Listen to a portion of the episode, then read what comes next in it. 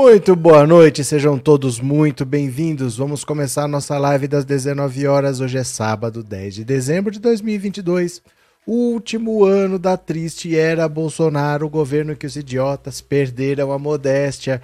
E vamos ver direitinho aqui quanto é que tá faltando, porque é bonito. Dá uma olhada aqui. Estão faltando exatamente 21 dias 4 horas, 50 minutos e 25 segundos para o fim da triste era Bolsonaro. Três semanas, três semanas para o fim da triste era Bolsonaro. Olha só, a gente já sabe que o Bolsonaro está se vingando de todo mundo que ele pode, né? Então, por exemplo, dos pobres, ele começou concedendo empréstimo consignado do Auxílio Brasil, então ele queria comprar votos, despejou bilhões aí na mão das pessoas, sem avisar direito que elas estavam fazendo um, um, empréstimo. Parecia que estava dando dinheiro, mas não estava dando, era um empréstimo. Depois vai ser descontado parcelas do seu Auxílio Brasil. Ele cortou. Depois que ele perdeu a eleição, ele cortou, ninguém mais é aprovado. E agora as pessoas estão desesperadas porque ninguém sabe o que, que vai acontecer com o Auxílio Brasil no governo Lula. Primeiro precisa aprovar a PEC. A PEC ainda não foi aprovada. Ninguém sabe quem vai ficar e quem vai sair, porque o Bolsonaro distribuiu o auxílio assim. Era para comprar voto, né? Um monte de gente que mora sozinho, mas que na verdade é, triplicou no último mês o número de pessoas sozinhas inscritas no programa, provavelmente foi distribuído para quem quisesse ali, essas pessoas podem ser canceladas, podem ser excluídas. E se tiver um empréstimo, a dívida vai estar tá lá. A dívida vai estar tá lá para pagar. Então o Bolsonaro fez a primeira vingança, considerada até a maior vingança, a maior maldade dele, foi esse auxílio, é, é, esse empréstimo consignado do Auxílio Brasil. E ele cortou. Agora ninguém mais pode receber, a Caixa não está aprovando para ninguém. Mas ele está se vingando até dos policiais e dos militares. Porque quando o Bolsonaro tomou posse, no primeiro final de ano, o presidente sempre concede o indulto natalino. Ele cria uma regra e ele perdoa alguns crimes, se forem cometidos sem violência, se já tiver cumprido não sei quanto da pena, ele vai lá e dá um perdão presidencial. É um indulto que é coletivo. Pela primeira vez, ele incluiu profissionais de segurança, policiais e militares, e indultou um monte de gente que tinha sido julgada, condenada ele foi lá e soltou. Dessa vez ele está pretendendo não incluir os policiais e os militares. E eu acho é pouco. Ele está se vingando porque ele perdeu as eleições. Então, mesmo essas categorias que foram as mais fiéis a ele, ele está querendo deixar de fora. Então veja como não vale nada. Como ele realmente ele trai todos os aliados que ele já teve. É por isso que ele não tem chance de ter vida na política. Né? Para ser deputado era uma coisa, mas para ser presidente da República você tem que ser conciliador. Você tem que agregar, você tem que saber que vai ter uma eleição. E o Bolsonaro só sabe dar patada, até nos policiais. Os policiais vão ficar esse ano sem o indulto. Talvez gente que já foi julgada, que já foi condenada, que está cumprindo pena, estava contando com esse indulto. Olha, daqui uma semana, duas eu vou sair, minha pena vai ser extinta. Não. O Bolsonaro não vai dar indulto para essas pessoas. Inacreditável. É inacreditável como ele não vale nada, como ele é um rato, como ele é um canalha, como ele usa as pessoas e as pessoas estão lá, mito, mito. Aliás, aliás, essas pessoas que estão lá, mito, mito. Hoje é dia 10, não ia ter golpe hoje? Não estava marcado para hoje uma bomba, Alexandre de Moraes? Veja o que você faz aí. Será que só não teve aqui em Bauru? Vocês que estão fora em outra cidade aí, vocês viram algum golpe militar aí? Ia ter um golpe hoje, não ia? 10 de dezembro, não ia ter um golpe? Gente, cadê o golpe? Ah, cadê o velho da van? O velho da van não ia sair do Brasil? Não ia fechar as lojas? O velho da van sumiu. Faz um mês e meio que sumiu o velho da van, não dá mais notícia, não aparece. Ah, a justiça achou o Piquet. A justiça achou o Piquet. Você lembra que a justiça não estava achando o Piquet nos vários endereços dele? Finalmente a justiça achou o Nelson Piquet. Vamos ver o que, que vai acontecer. Xandão. Xandão mandou é, mandou apreender 177 caminhões que estavam fazendo bloqueios nas estradas. Apreendeu o caminhão e multar. O pessoal tá desesperado porque o Xandão tá indo para cima e eu acho é pouco. Vamos ler as notícias? Eu vou compartilhar a tela. Vocês vêm aqui comigo, ó. Bora, vamos ler, vamos ler? Governo Bolsonaro poderá deixar militares e policiais presos sem indulto natalino. Eu acho é pouco.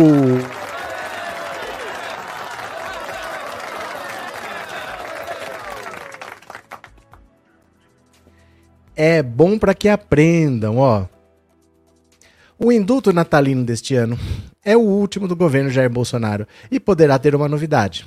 O presidente planeja excluir do decreto os integrantes das Forças Armadas e profissionais de segurança pública que estejam presos. A informação é do colunista do UOL, Carolina Brígido.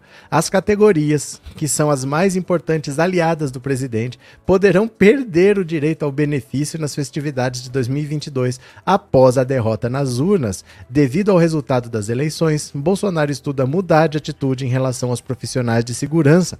Bem feito! Desde 2019, Bolsonaro incluiu as duas classes no indulto natalino, publicado sempre no dia 24 de dezembro no Diário Oficial. O benefício resulta no perdão da pena e o então o preso tem a pena extinta e pode deixar a prisão. No entanto, é necessário que os presos se enquadrem em alguns requisitos para pedir liberdade à justiça. Não, não é.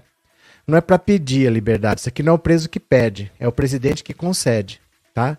Não é para pedir, ele não pede. É o presidente que concede. O presidente faz uma regra e concede. Eu vou explicar com calma isso aqui para vocês. Está errado isso aqui. De acordo com a Constituição, aqueles que cometeram crimes hediondos não podem ser indultados. Isso está certo. Além disso, os decretos presidenciais costumam beneficiar os presos com doenças graves ou deficiências físicas que impeçam o cumprimento da pena nos presídios. Apesar disso, quando incluiu as classes no indulto de Natal, Bolsonaro determinou que militares em operação de garantia da lei e da ordem que tenham excedido culposamente os limites da necessidade, agentes públicos condenados pelo mesmo crime, também previsto no Código Penal, além daqueles que cometeram ato mesmo fora do serviço em razão de risco decorrente da sua condição funcional ou em razão de seu dever de agir. O texto foi elaborado pelo Conselho Nacional de Política Criminal e Penitenciária, ligado ao Ministério da Justiça, sugerindo alguns termos para a concessão do benefício, conforme apontou a reportagem. Mas a palavra final é de Bolsonaro. Segundo fontes da coluna, o presidente deve manter o texto na íntegra, sem modificações, mas tem até o dia 24 de dezembro para mudar de ideia. O indulto não contemplará condenados por crimes contra a administração pública, em especial aqueles condenados por peculato, concussão, corrupção passiva, corrupção ativa e tráfico de influência, pela gravidade e repercussão, condenados por lavagem de dinheiro, por crimes previstos na lei de organizações criminosas e por pedofilia, texto cita expressamente na lista de excluídos do benefício condenados por crimes previstos no Código Penal Militar. Então, olha cá, deixa eu explicar uma coisa para vocês. Tem duas coisas que as pessoas confundem. O indulto de Natal. Ó, eita, começou a travar. Eita, nós. Eita, nós. Eita, começou a travar. Eu vou sair eu volto, viu? Quando começa a dar essas travadas, espera lá. Eu vou sair e já volto. Só um segundo.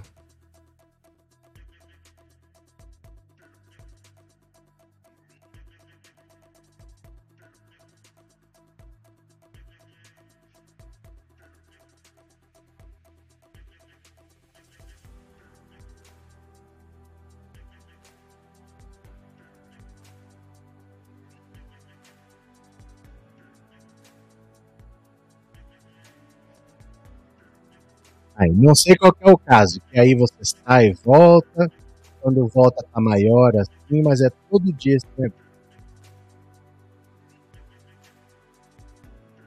Pronto.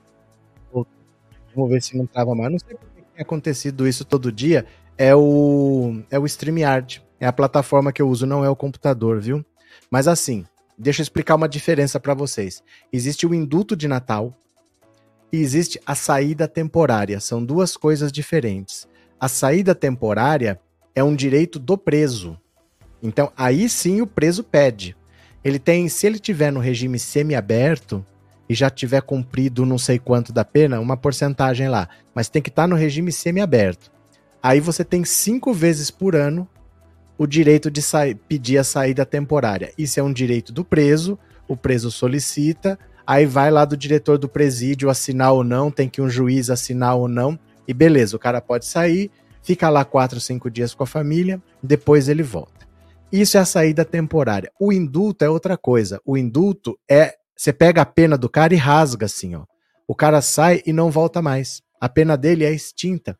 Então é um perdão presidencial. Para quem se encaixar naquelas regras que o governo define, a pena está extinta. O cara sai e não consta mais nada contra ele não tem mais a pena. Você entendeu? São coisas diferentes. Por isso que o texto está errado, falar que é um, o preso tem que solicitar. O preso não solicita. O indulto, quem dá é o presidente da República. Se quiser. Também não é obrigado a dar. Se ele quiser passar o ano e não dar indulto, ele não dá. Agora, a saída temporária é um direito do preso. São coisas diferentes, tá? O Bolsonaro incluiu em 2019 os policiais e os militares. Incluiu eles nessa lista aí, o que é estranho, né? Porque você incluiu uma categoria, por que, que ele incluiu o policial e não incluiu o pedreiro?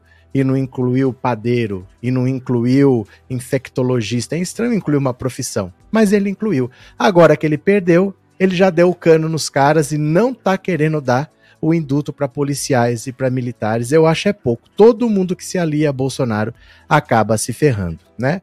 Tânia, obrigada por nos manter informados com seus vídeos mesmo nas suas férias. Eu só fui visitar minha filha, né? Nem é férias, porque eu continuei trabalhando. E é mais difícil até, porque eu tenho que levar equipamento, tenho que continuar produzindo. Então não é férias, eu continuo trabalhando. É que eu tenho que visitar minha filha que não mora comigo. Mas obrigado, viu, Tânia? Não deixei nenhum dia vocês sem vídeo. Obrigado, valeu. É, Bozo é um nojo, essa praga não tem limites, enganando até os adoradores dele. Exatamente. Ele é tão canalha que ele trai até os, os, os aliados mais fiéis dele, né? Cadê que mais? Ailton, Ailton, obrigado pelo super sticker e obrigado por ser membro, viu? Cris, as difamações e destruições de reputações foi enorme e muitos de nós acreditamos. Valeu. É, boa noite, Vera. Eu vi na internet que Brasília está com milhões de pessoas para impedir Lula de subir a rampa. O senhor sabe alguma coisa sobre isso? Claro que não. Claro que eu não sei nada sobre isso. Não existe isso. Gente, tem nada. Não tem nada. Ó, deixa eu falar uma coisa para vocês. Vocês estão sabendo que nós vencemos as eleições? Vocês estão sabendo que semana que vem o Lula vai ser diplomado? Que o Haddad já foi até. O nome dele já está indicado para ser ministro da, da Fazenda, que o Flávio Dino vai ser ministro da Justiça, já tem os nomes aí. O Rui Costa vai ser ministro da Casa Civil. O governo Lula já praticamente começou e vocês estão preocupados com isso? Jura para mim que vocês estão preocupados com isso? O governo Lula vai começar daqui três semanas, oficialmente, porque na prática ele já começou. Quase não tem nem notícia do Bolsonaro mais. Bolsonaro é passado, gente, pelo amor de Deus. Pare de ter medo, né? Bola para frente, para de ter medo. Cadê? É, Carlos, eu sou totalmente contra os indultos. As vítimas nunca recebem benefícios, mas os criminosos sim. Não, Carlos, mas é que você não sabe por que, que tem. Por isso que é assim. A gente não pode ser a favor ou contra sem a gente saber por que existe. Sabe por que, que existe indulto? Porque o sistema prisional brasileiro chegou num ponto, quando esse indulto foi criado, que eles falaram: não tem mais onde pôr gente. Não tem mais onde pôr. Então a única chance da gente colocar um preso grave, um criminoso grave, é se a gente liberar alguns que são mais leves. Então eles inventaram esse indulto para poder prender, porque não tinha mais onde pôr. Então eles falaram: vamos fazer o seguinte, vamos dar uma aliviada, tira esses mais leves, esses cometeram crimes mais leves, que têm bom comportamento, que já cumpriram uma parte da pena, esses que a gente sabe que já não estão mais dando problema, tira para a gente poder colocar criminosos mais pesados, porque não tinha mais onde colocar preso. O Brasil tem a terceira maior população carcerária do mundo. Aí se fala, é, vamos gastar tanto para construir presídio. Aí você também vai ser contra. Ah, eu não quero gastar para alimentar vagabundo. Aí fala, eu vou construir um presídio. Não, perto da minha casa eu não quero. É complicado. Você entendeu? Não tem milagre, não tem muito o que fazer. Ou você vai construir mais presídio, ou você vai pôr o cara onde? Não tinha mais espaço. Isso foi mais, não sei se foi nos anos 80 ou nos anos 70. Não tinha onde pôr preso mais. Era 50 preso por cela, onde era para caber 15 tinha 50, e eu precisava colocar mais, não tinha mais onde pôr, então eles chegaram nesse consenso. Vamos tirar quem não é mais problema, quem já tem bom comportamento, quem já cumpriu uma parte, quem cometeu crime sem violência, tira esses caras para colocar outros. Então o indulto foi criado para você poder colocar, não tinha onde pôr. Chegou num ponto que não tinha onde pôr, entendeu? É, é isso, por isso que foi criado o indulto. Cadê que mais? É, Alexandre, se for prender todos os ladrões do Brasil, só ficam as araras na Amazônia. Alexandre, o Brasil tem muito mais criminoso do que a gente pensa, porque não é comum. Não é comum isso de você falar assim, ó, eu vou ali, pronto, sumiu alguma coisa sua. Isso não é comum. Por mais pobre que seja o país, não é comum.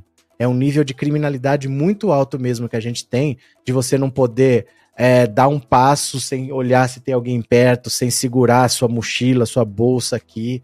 É um nível de criminalidade muito alto mesmo. E as pessoas não querem gastar, não querem ter um presídio perto, não querem ter. Não tem muito o que fazer, né? Não tem muito o que fazer. Então o indulto foi uma maneira que eles acharam assim: eu preciso botar um preso aí, como é que faz? Ah, vou pôr um perigoso, tira um mais leve. E aí, todo fim de ano era para era aliviar um pouco os presídios, né? Cadê? Paulo, veja o documentário A 13 terceira Emenda, daí é possível entender a questão penitenciária. Valeu, Paulo, abraço, boa noite. Vamos ler mais uma? Vamos ler mais uma. Deixa eu compartilhar a tela aqui. Bora comigo, bora comigo. Opa, ó. Deputado pediu orçamento secreto para time patrocinado pela Avan. Olha a mamata que ia acabar, hein? Olha por que, que tinha tanta gente grudada no Bolsonaro, tão mamando dinheiro sem pensar, ó. O deputado Darcy de Matos, do PSD de Santa Catarina, pediu 100 mil reais do orçamento secreto para ajudar uma associação de Brusque que já contava com o patrocínio das lojas Avan, do empresário Luciano Hang. Um levantamento com os dados disponíveis das emendas de relator mostrava que a verba foi empenhada em nome da Associação Barateiro de Futsal Clube, mas a quantia não tinha sido paga pelo governo até outubro. O cruzamento de dados foi feito pelo Instituto de Estudos Socioeconômicos e pelo Observatório do Clima. A associação mantém um time de futsal feminino profissional em Brusque. Além da Avan, a entidade conta com os patrocínios dos supermercados O Barateiro, do Centro Universitário de Brusque, da Prefeitura de Brusque e da Sociedade Esportiva Bandeirante de Brusque. A coluna Darcy de Matos disse que os recursos foram destinados pelo Ministério da Cidadania por meio de uma emenda parlamentar para apoiar o trabalho de inclusão social da escolinha de futebol com crianças da associação, que é reconhecida com mérito em Brusque há muitos anos. Quer dizer, o velho da van já bota dinheiro.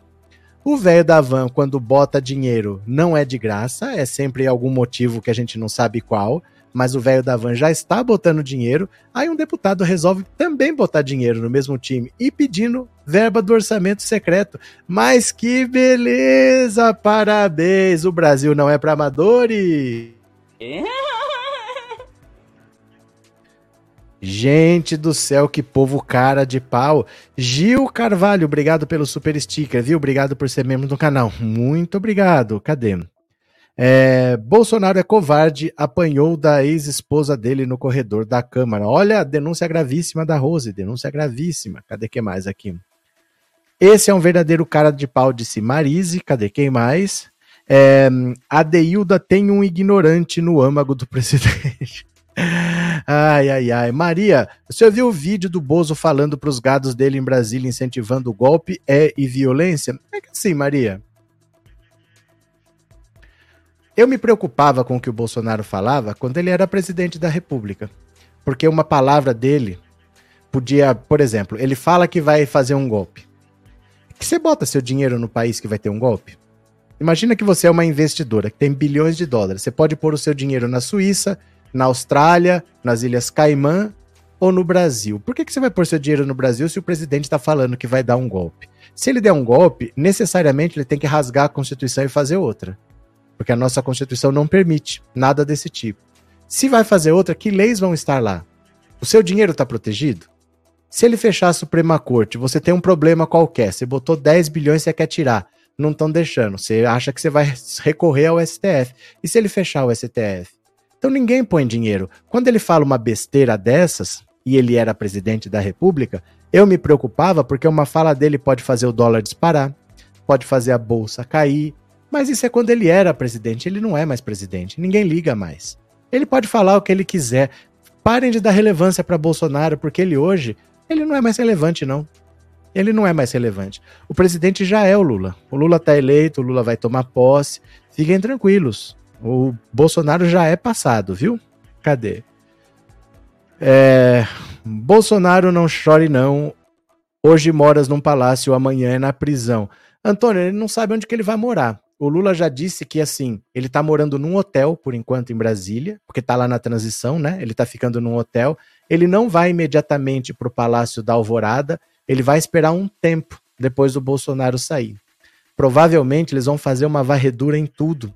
Vão virar pelo avesso para ver se não ficou escuta, se não ficou câmera, se não ficou nada escondido, sabe? É, é, é equipamento de interceptação esse grampo telefônico. Provavelmente eles vão revirar aquilo pelo avesso antes do Lula mudar para lá. Então, de cara, ele não vai morar no Palácio do Alvorada, não. Ele vai trabalhar no Palácio do Planalto, mas mesmo assim eles vão fazer uma limpa, vão virar aquilo de cabeça para baixo na Polícia Federal. Eles acham que pode ter é, alguma coisa, software ou então algum equipamento para eles continuarem monitorando a Polícia Federal. Vai dar um trabalho, vai dar um trabalho assumir depois do Bolsonaro sair, né? Abraço, Antônio. Cadê? É, já já quem vai pedir indulto vai ser o Alvari. É que assim, o Bolsonaro, ele, a gente não sabe o que, que vai acontecer com ele, porque tem muita coisa que tá sob sigilo, né? Então ninguém sabe o que, que vai aparecer dali. Pode ser coisa muito séria. Vamos ter que esperar o Lula tomar posse, dar a canetada dele, acabar com o sigilo e vamos ver o que, que vai aparecer. Vamos ver, né? Cadê? Rosemary, amo suas lives, não suporto mais ouvir a voz do Bozo ameaçando o ministro Alexandre e o povo dele fazendo loucuras. 15 dias. 15 dias. O Lula toma posse em três semanas. Mais 15 dias no máximo. Você vai ouvir alguma coisinha, mas é cada vez menos. É que sabe o que acontece? É que as pessoas têm medo pessoas têm medo do, do Bolsonaro fazer alguma coisa, quando se ele pudesse ter feito, ele já teria feito. O Lula já praticamente tomou posse. Então, se ele pudesse fazer, ele já teria feito, mas ele teria feito em 2020, ele teria feito em 2019. O Bolsonaro não tá nessa porque ele gosta de democracia, ele tá nessa porque ele não tem opção. E ele vai sair porque ele não tem opção. Porque as pessoas têm que parar de ter medo. Ah, o Bolsonaro falou, mas deixa ele falar. Não liga, não liga, né? Cadê que é mais aqui? É, boa noite, filho de Lula. Boa noite. Vamos ler mais uma? Vamos ler mais uma? Lei da ficha limpa pode impedir Daniel Silveira de trabalhar no Senado. Magno Malta convidou Daniel Silveira para trabalhar no Senado, porque ele perdeu a eleição para senador, não é mais deputado, né? Acaba o mandato dele agora. Mas a lei da ficha limpa pode impedir, porque ele foi condenado no Supremo, né? O deputado condenado pelo STF, Daniel Silveira, pode não conseguir assumir o cargo de chefe de gabinete do senador eleito Magno Malta devido à decisão do STF, a exigência do Senado de que os servidores se encaixem na lei da ficha limpa. A regra foi aprovada em 2013 por uma proposta de emenda à Constituição que passou a proibir a nomeação como servidores efetivos em cargos comissionados ou em funções de confianças de pessoas em situação de inelegibilidade por crimes previstos na lei da ficha limpa. Como informou a coluna, Malta convidou Silveira para chefiar o seu gabinete. Nesta quinta-feira, a equipe de, do deputado confirmou que ele aceitou a proposta e não mencionou a regra do Senado sobre os servidores terem ficha limpa. Daniel Silveira recebeu o perdão presidencial de Jair Bolsonaro após a condenação do STF por ameaças e incitação à violência contra ministros da corte. O deputado e sua defesa alegam que o perdão anula além da condenação, todas as penas secundárias, logo a inelegibilidade e outras. Ministros do STF já sinalizaram que votarão de maneira diferente. Questionado se Silveira poderá assumir o cargo no gabinete de Malta mesmo com a condenação no STF, o Senado Federal disse que não tem como manifestar-se quanto a um ato ainda não realizado. A escolha de assessores parlamentares é responsabilidade do titular do mandato e o Senado Federal observa as, as normas legais vigentes. Olha, o Magno Malta ele nem é senador ainda. E o Daniel Silveira não foi nomeado porque o Magno Malta nem assumiu. Então precisa ver o que, que vai acontecer a partir do ano que vem. O indulto ainda vai ser julgado pelo STF. Eles não julgaram ainda exatamente porque o Bolsonaro é presidente. E se ele é presidente, ele pode fazer alguma coisa, porque ele ainda tem a caneta na mão dele. Estão esperando ele sair. Quando ele sair, ele não pode fazer mais nada. Aí vão dizer que é desvio de de funcionalidade, que não é para aquilo, não pode ser usado desse jeito, vão dizer que é inconstitucional, que é ilegal o indulto que ele deu pro Daniel Silveira, vão prender o Daniel Silveira. Mas vão esperar o Bolsonaro sair. Falta 20 dias. Deixa acabar o mandato. Porque se eles falarem também, uma outra consequência, se eles falarem que tá ok, que o presidente pode dar o indulto e que então o Daniel Silveira tá indultado, beleza, perdoou, antes de sair, o Bolsonaro vai lá, ó, e vai dar indulto para 800 pessoas. Se falar que pode, ele vai usar. Então eles não vão deixar essa decisão acontecer antes do fim do mandato. Eles vão esperar o Bolsonaro sair. Depois do Bolsonaro sair, eles vão dizer que é inconstitucional e vão prender o Daniel Silveira. O Daniel Silveira vai ser preso. viu? Não tenha dúvida disso. Cadê que mais? É... Romildo, a Joyce Hasselman vem elogiando a Janja, elogiando a Haddad como ministro. O que está acontecendo, quem diria? Deixa ela falar. Hoje ela perdeu a eleição, não se reelegeu, ela voltou para a insignificância dela. Né? Se ela quiser elogiar, muito obrigado, agradecemos. Se não quiser, dá na mesma. Mas ela perdeu a eleição, ela voltou para a insignificância dela, né? Cadê? É, Giovânia, boa noite. Bolsonaro já deveria estar preso há tempos. Não deveria, Giovânia. Não deveria. Essa frase é muito comum.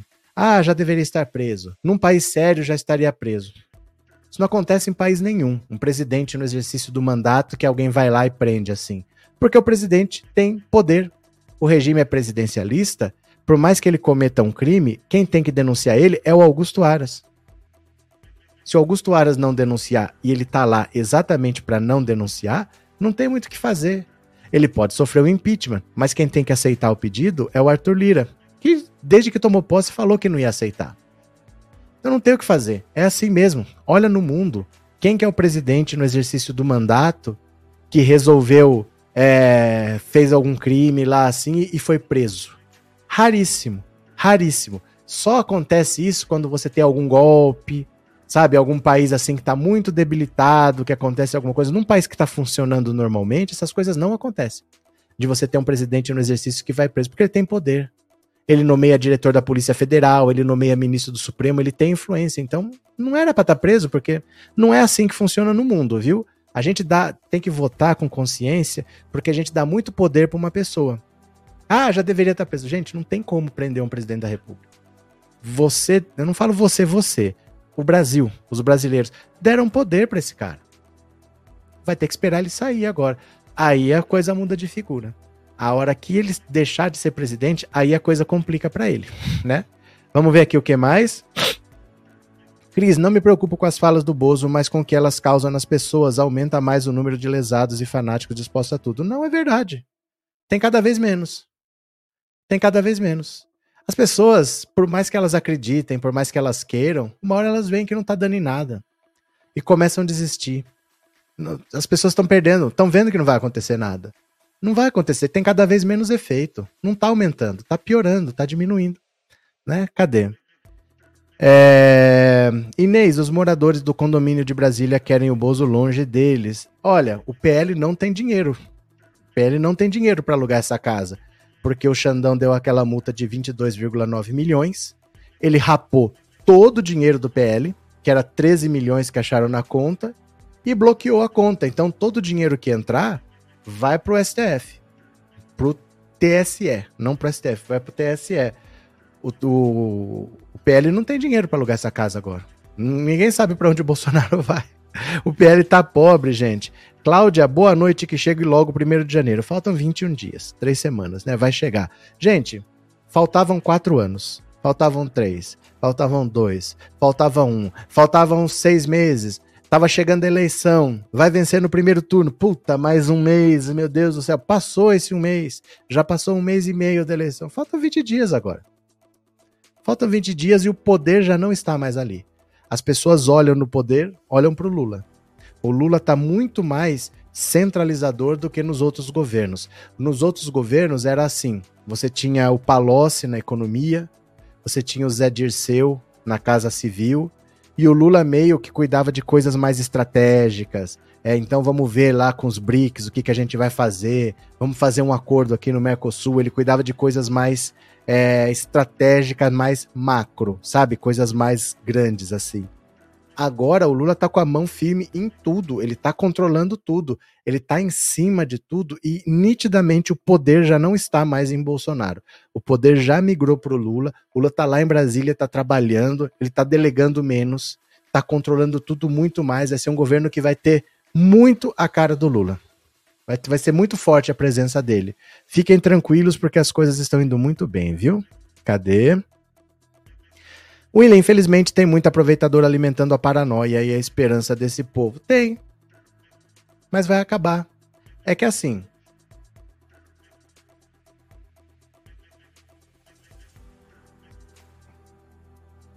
Eu falava para vocês. Vocês lembram? Eu falava, quem tá aqui há mais tempo E quem tá aqui com frequência vai lembrar que eu falava, olha, quando tiver eleição, o Lula vai ser eleito, vai ficar um silêncio. Ninguém sabe o que, que aconteceu. Vão ficar esperando alguma atitude do Bolsonaro. Só que vai passar um dia, vai passar outro, vai passar outro, e o Bolsonaro não vai fazer nada. Mas aí, ó, WhatsApp, WhatsApp, WhatsApp, WhatsApp, WhatsApp, e vai passar um mês, e vão passar dois meses. O Bolsonaro ainda é o presidente da República. Eles acham que alguma coisa vai acontecer. E o Lula vai tomar posse, e eles ainda acham que vai ter uma reviravolta, não sei o quê, e vão continuar, vão continuar. Eu não imaginava que eles iam ser idiotas ao ponto de ir para a porta de um quartel. Mas que eu sabia que eles iam ficar esperando alguma coisa acontecer, porque é nítido. Isso era nítido que eles iam esperar. Eles se comportam como criança. Eles se comportam como criança, né? Olha, eu faço qualquer M aqui, depois o meu pai vem e conserta. Eles acham que alguma coisa vai acontecer para resolver o problema que ele não deu conta de fazer. Então era nítido que isso ia acontecer. Eles vão ficar esperando acontecer alguma coisa, mas não vai acontecer nada. A vida real não é o mundo de sonhos que eles acham, né? Cadê que mais? É, Altelino, esse gado que está nos quartéis está causando mais rejeição ao Bozo. É verdade também. Ninguém aguenta mais. Nem os bolsonaristas aguentam mais. Porque já deu. Não vai acontecer nada, então volta para casa, né? Vamos ler mais uma aqui, ó. Quem puder, colabore aqui com o Pix, 14997790615. Mande um superchat, mande um super, super stick e torne-se membro. Nunca mais ninguém se tornou membro desde que eu viajei. Desde que eu viajei até hoje, uns 15 dias, perdemos 40 membros. Perder membro é normal, a pessoa faz, fica membro por um mês, aí ela não tem dinheiro, depois ela volta, só que ninguém mais entrou. Então é normal ganhar e perder, entendeu? Só que ninguém mais entrou, porque eu parei de fazer live. Perdão, então precisamos de membros, tá bom? Precisamos de membros. Quem vai se tornar membro hoje? Bora? Opa, ó. Tudo pode acontecer, inclusive nada, até Lula tomar posse. Dá uma olhada aqui, ó. Foi no período de transição da ditadura militar de 64 para a nova república que marcou a volta da democracia para o país em 85 que Marco Maciel, ex-governador de Pernambuco e ex-presidente da Câmara, cunhou uma expressão que se tornaria famosa. Em momentos de muita tensão, quando indagado sobre o que poderia acontecer, ele respondia: tudo, inclusive nada. José Múcio Monteiro, escolhido por Lula para ministro da Defesa, é pernambucana como Maciel, melhor contador de histórias engraçadas do que Maciel e muito mais direto se algo o preocupa. Maciel costuma esconder o que pensava, costumava, né? Esconder o que pensava. Múcio Monteiro, menos. Em longa entrevista à Globo News, ontem, a certa altura, ele disse: Acho que os dias que nos separam da data da posse do presidente Lula serão os mais difíceis. Se a gente tiver um golpe nesse país, eu não sei como vai ser. Oi! O ministro presente, ou o ministro pressente alguma coisa, o que perturbou na fala de Bolsonaro aos seus devotos no cercadinho do Palácio da Alvorada. Depois de quase 40 dias em silêncio, Bolsonaro voltou a conversar com os mais fanáticos de seus seguidores. As Forças Armadas são essenciais em qualquer país do mundo. Sempre disse que elas são o último obstáculo para o socialismo. As Forças Armadas estão unidas. Assim como eu, elas devem lealdade ao nosso povo, respeito à Constituição. Estamos nos manifestando de acordo com as nossas leis. Vocês são cidadãos de verdade. Está na hora de parar de ser tratado como outra coisa. Acredito em vocês. Vamos, nosso país, se Deus quiser. Tudo dará certo no momento oportuno. Para Múcio Monteiro, Bolsonaro colocou a digital nos atos antidemocráticos em curso desde que ele foi derrotado. Ele hoje colocou a digital. Por enquanto, a gente não podia dizer que ele está por trás. Não, são os caminhoneiros, donos de empresa de transporte, é o pessoal do agronegócio. Hoje o presidente falou. Isso é uma coisa realmente que vai deixar a gente pensar. Criar uma confusão agora, né? Não é do interesse do país. Eu acho até que tem gente querendo que haja um problema. A melhor maneira de enfrentar isso é não entrar no jogo. Estamos a 15 dias de mudar o governo. Bolsonaro está com medo de ser preso e de ver os filhos presos, como admitem em conversa com amigos. Bolsonaro ainda não digeriu sua derrota. Bolsonaro está claramente incomodado com o início precoce do governo Lula, que é quem dá as cartas. Sua fala inesperada é um aval aos que am amontoam diante dos quartéis em várias cidades a pedir a anulação dos resultados das eleições, mas apenas no segundo turno. Uma parte desses golpistas bloqueou por algumas horas o aeroporto de Brasília.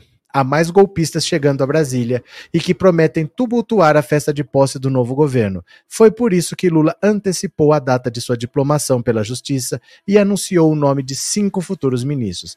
Quer criar um fato consumado. Só um fato novo é capaz de revogar um fato consumado. É à espera de um fato novo que os sublevados ainda resistem. Olha, toda essa movimentação que você começar a ver a partir de agora, de militares, militares que estão indo para lá, militares que estão indo para Brasília, é para proteger a posse do Lula. Não é para dar golpe, não. É para proteger a posse, é para proteger o Lula. O presidente hoje é o Lula. Eles não estão indo lá para fazer golpe nenhuma. Eles estão se movimentando porque eles precisam proteger a posse. Se precisavam cercar Brasília, se precisavam cercar o Palácio do Planalto, onde o Lula vai falar, onde o Lula vai receber a faixa. O exército está se movimentando sim para proteger a posse e não para tentar nenhum tipo de golpe. Gente, o exército sequer tem estrutura para um golpe. Não existe possibilidade do exército tentar dominar o país militarmente. Nós não temos exército suficiente para isso. O Brasil não é mais o Brasil dos anos 60. Nós não temos capacidade física para fazer isso. Né? É impossível. Você acha, por exemplo, que é possível o Uruguai invadir o Brasil? O Uruguai tem 3 milhões de habitantes. Você acha que é possível o Uruguai invadir o Brasil? Você acha que é possível o Paraguai invadir o Brasil? O Paraguai tem 7 milhões e meio de habitantes. Você acha que é possível? Você acha que é possível, por exemplo, é, a Colômbia invadir o Brasil? Que além de ser menor, tá longe, tem que cruzar a Amazônia para chegar no Brasil. Você acha que é possível? O exército brasileiro tem essa mesma dificuldade que qualquer país teria. O Brasil é um continente. Nós sequer temos exército suficiente para isso. Nos anos 60, o Brasil era um país rural. Então, você dominar poucas capitais, cidades menores do que são hoje, um país que era rural, um país que era analfabeto, um país que não tinha nem telefone direito, era outra situação. Você colocava um sensor em cada rádio, que eram umas quatro ou cinco por cidade, mais um sensor em cada televisão, mais um sensor em cada jornal, resolvia o problema. Você estava dominando o país hoje, com internet, com tudo, com cidades de 10, 12 milhões de habitantes. São Paulo cresceu nos anos 70. Nos anos 60 não era a cidade que é hoje no milagre brasileiro, nos anos 70 que São Paulo cresceu. O exército não tem capacidade de fazer isso, não tem estrutura física para isso. Não é mais possível fazer o que era possível nos anos 60. Tirem isso da cabeça de vocês, viu? É, cadê? Lusa, só Bolsonaro que continua com fala golpista. Eu não tenho o que falar, né? Eu não tenho o que falar, ele não é mais presidente, ele sabe. Aliás, o haitiano tinha razão, hein? Lembra a fala do haitiano? Eu até postei hoje porque o haitiano tinha razão. Vamos lembrar do haitiano? Hoje era bom que o haitiano aparecesse para falar com o Bolsonaro. Dá uma olhada aqui, ó. Pegue seu celular agora, pegue seu celular, clica no Instagram, clica aí no Instagram, vai lá, vai na lupinha de busca, põe Pensando Auto Insta, tudo junto, Pensando Auto Insta. Vamos ver aqui, ó. Pensando Auto Insta. Tá aqui, ó. Pensando Auto Insta. Vocês lembram daquele haitiano que apareceu pro Bolsonaro em 2020? Ó. Bolsonaro acabou. Você não é presidente mais. Você não é presidente mais. Não precisa existir. Bolsonaro acabou. Você não é presidente mais. Você não é presidente mais. Não precisa existir. Lembra desse haitiano? Vocês lembram dele? Então, esse recado é mais do que pertinente. Bolsonaro, você não é presidente mais. Acabou. Você tem que desistir. Acabou, Bolsonaro. Acabou. Bolsonaro acabou. Você não é presidente mais. Você não é presidente mais. Não precisa desistir. E enquanto a gadaiada tá na porta do quartel pedindo golpe, as Forças Armadas, os militares não estão com tanta moral assim. Dá uma olhada, dá uma olhada.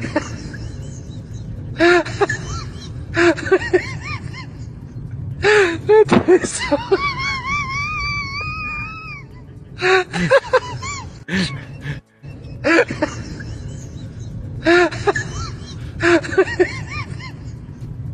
Meu Deus.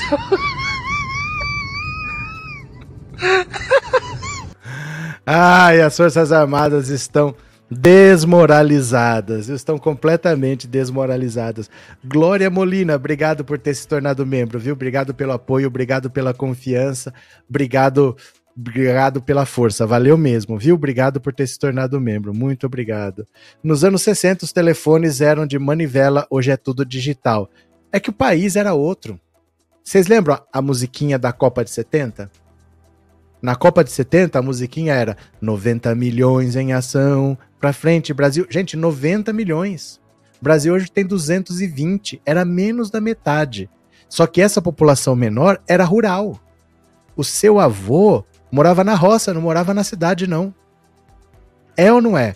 O seu avô provavelmente era analfabeto e morava na roça. Esse era o Brasil era o país dos desdentados. Você lembra disso? Era um país de desdentados, de analfabetos, de gente que morava na roça. Então você tinha poucas cidades. E dominar poucas cidades num país que era muito menor não era tão difícil. Mas hoje é impossível. O exército não tem estrutura para isso, tá? Não tem estrutura para isso, não. Cadê? Marli, até o cachorrinho sabe que pode abusar das Forças Armadas. Cadê?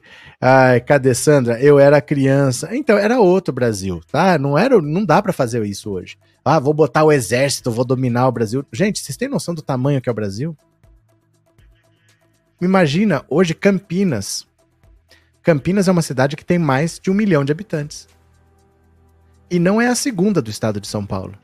São Paulo é a maior cidade, tem 12 milhões. Mas Campinas é uma cidade gigantesca, tem mais de um milhão de habitantes. Não é nem a segunda. A segunda, se não me engano, é Guarulhos. Que tem um milhão e tralalá também. E tá cheia de cidade aí, Ribeirão Preto, Sorocaba, Jundiaí, tudo com 700, 800 mil habitantes. Como é que domina isso tudo? Não consegue dominar. Não tem. O exército hoje não tem. Não é factível. Não é factível isso. Ah, vamos botar. Ô, oh, Fumacê. Aqueles Fumacê, que passou um monte de blindado é, enferrujado, lembra que passou o ano passado na porta ali do palácio, Palácio do Planalto? É, é isso que a gente tem, né? Cadê? É, receitas caseiras de Malu. Verdade, o povo era velho aos 30 anos, porque vivia na roça. O sol envelhece muito, né? Quem vive na roça, a pessoa tem 40 anos, você acha que tem 70, porque o sol envelhece. O Brasil era outro, era um Brasil rural, era um Brasil muito menor, com 80, 70, nos anos 60. Devia ter uns 80, 70 milhões de habitantes, porque foi ter 70, foi ter 90 milhões na Copa de 70, né? 90 milhões em ação. Nos anos 60 tinha menos ainda. Tudo na roça.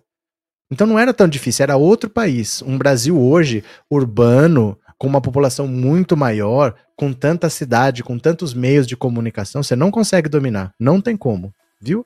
Cadê? É, na época, a média de escolaridade correspondia ao quarto ano primário. Isso, mas era uma média matemática, né? Era uma média matemática, porque assim, a maioria da população era analfabeta, completo, só trabalhava, não estudava, a maioria não estudava, e tinham alguns que conseguiam estudar, que conseguiam se, conseguiam se formar. Então tinha um desequilíbrio muito grande, gente escolarizada e gente completamente analfabeta. Na média, podia ser isso daí. Mas não é um país assim que, na média, todo mundo estudou um pouco, né? Na maioria das pessoas nunca tinham pisado numa escola. A minha avó contava que o presente de aniversário dela de 7 anos de idade foi uma enxada. Ela falava isso. Quando eu fiz 7 anos, meu presente de aniversário foi uma enxada. E assim, provavelmente a avó de vocês também. Né? Cadê que é mais aqui? Real. E o Papai Noel verde e amarelo até o gado quer trocar a roupa. Marcos Henrique, pronto. Continuemos, continuemos. Espera lá, deixa eu compartilhar aqui a tela. Bora. Depois de três meses de sumiço, justiça, enfim, encontra Nelson Piquet. Aê!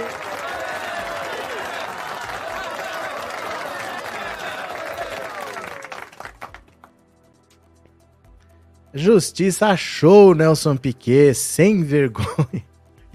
Depois de mais de três meses de procura, a Justiça de Brasília conseguiu notificar o tricampeão mundial de Fórmula 1 Nelson Piquet para que ele apresente uma contestação judicial no processo em que ele é acusado de racismo e homofobia contra o heptacampeão inglês Lewis Hamilton.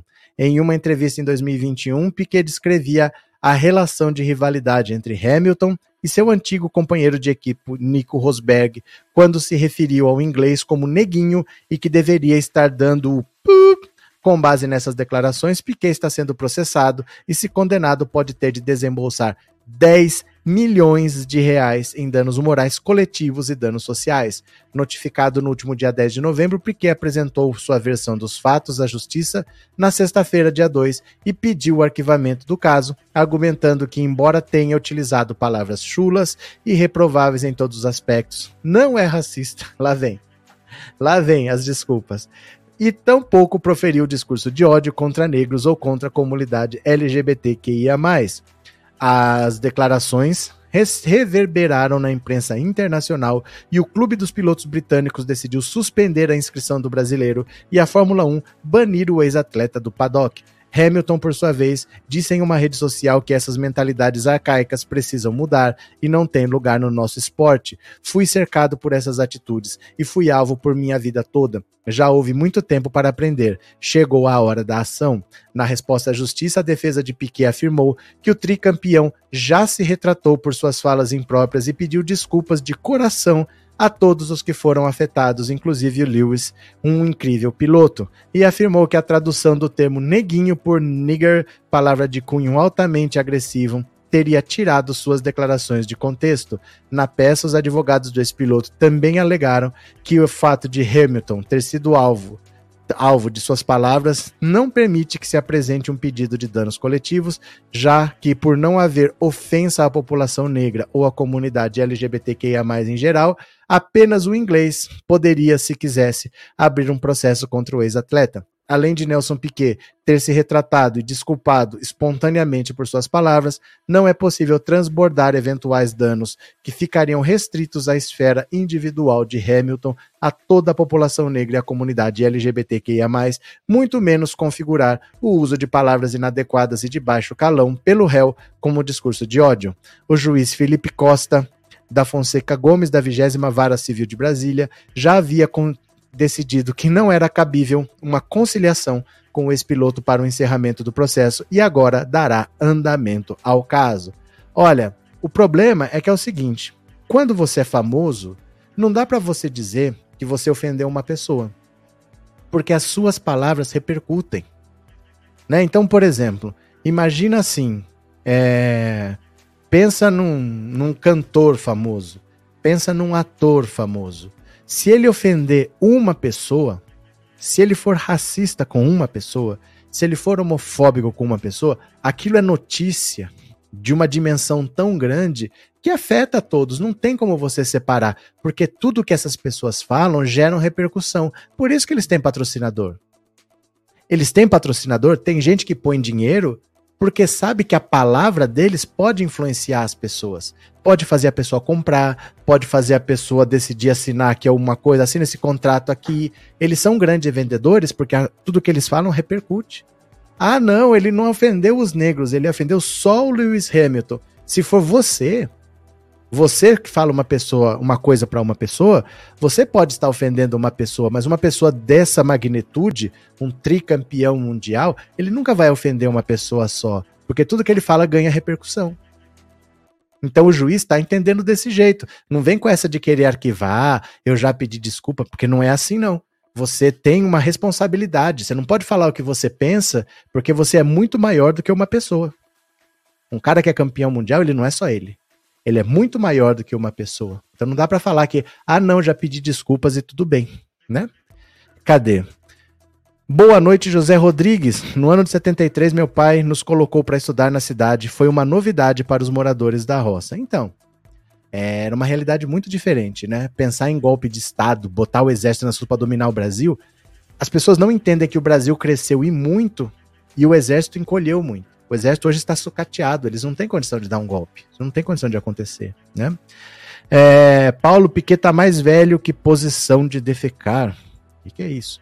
É, Bolsonaro só repercute porcaria e tem gente que compra, disse o André. Sueli, meu pai entrou pela primeira vez numa sala de aula quando foi nas reuniões de pais do meu irmão. Sabia ler e escrever porque meu avô, depois que chegava da roça, ensinava o pouco que sabia. É, e as pessoas, quando sabiam alguma coisa, era só o suficiente para fazer uma conta para poder trabalhar. Então você queria é, 10 metros daquilo, 50 reais. 6 metros daquilo, 30 reais. Soma tudo.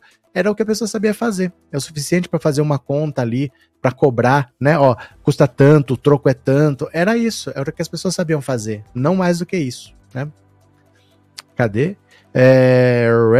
Bolsonaro só repercute porcaria, essa eu acabei de ler. Viajar é uma loucura. Hoje mais pessoas têm muitas informações e não conhecimento, porém tá mais fácil enganar. É que enganar sempre foi mais fácil. É que hoje é mais fácil ter contato com as pessoas. Era difícil você encontrar a pessoa, mas sempre tinha gente que comprava o pão de açúcar, que comprava terreno na lua. Isso sempre teve, né? Cadê? É, Dalto, lembra do meu pai treinar, assinar o nome dele para pegar um documento importante? Exatamente, né? É, Tiranossauros Rex, interessante a classe dominante manter a população analfabeta e ignorante. É que assim, a gente melhorou muito. Melhorou muito. Porque o Brasil era um país completamente analfabeto. Completamente, né? E a gente melhorou muito, assim. Não, lógico, não tá nem perto de ser bom. Ainda é muito ruim, mas perto do que era. Perto do que era, a minha avó falava assim que quando vinha um carro chegando, morava na roça, né? Quando vinha um carro chegando, é porque alguém tava para morrer. Porque só quem tinha carro era o médico e que quando o médico vinha, que era caro, ninguém tinha dinheiro para ir no médico, se o médico estava vindo é porque alguém estava para morrer. Então todo mundo ficava com medo quando via chegando um carro, porque sabia que estava para morrer, porque se precisou chamar o médico é porque era muito grave, né? Ainda bem que vencemos. Ainda, olha, gente, aprenda a colocar vírgula e colocar ponto. Olha o perigo. Ainda bem que vencemos Lula. Ainda bem que vencemos. Ponto. Lula, o nosso presidente favorito. Aí sim, eu bati o olho, eu falei, ainda bem que vencemos Lula. Falei, ô louco, quem que venceu Lula? Lula ganhou?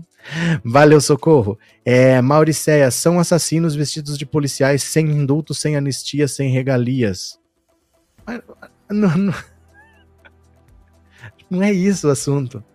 O assunto não é se eles têm direito ou não. O assunto é que o Bolsonaro está se vingando deles. Ele está se vingando de todo mundo que ele pode, porque ele perdeu a, a, a eleição. Ele não é obrigado a dar esse indulto. Não é, não é esse o assunto. Se eles devem ou não sair. O assunto é que o Bolsonaro está usando isso como vingança. Ele se vingou dos pobres, mas até dos aliados mais fiéis, mais bolsonaristas, como os policiais, entendeu?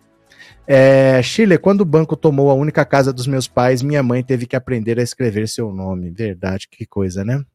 Agora deixa eu ver aqui, ó. Opa! Pronto. Para quem tá pensando em golpe, Olha, deixa eu agradecer aqui a Rosemary, obrigado pelo super sticker. Vem aqui mais uma, ó. Golpe, a real prioridade de Valdemar da Costa Neto no Congresso. Olha só. Nem golpe, nem anulação das eleições, ou muito menos o impeachment de Alexandre de Moraes. A prioridade do cacique nacional do PL, Valdemar Costa Neto, neste momento, é indicar o relator do orçamento de 2023. Ele tem negociado com Arthur Lira o apoio do partido à reeleição do chefe da Câmara, pensando justamente em colocar um aliado no poderoso cargo de dono do cofre da União do Legislativo.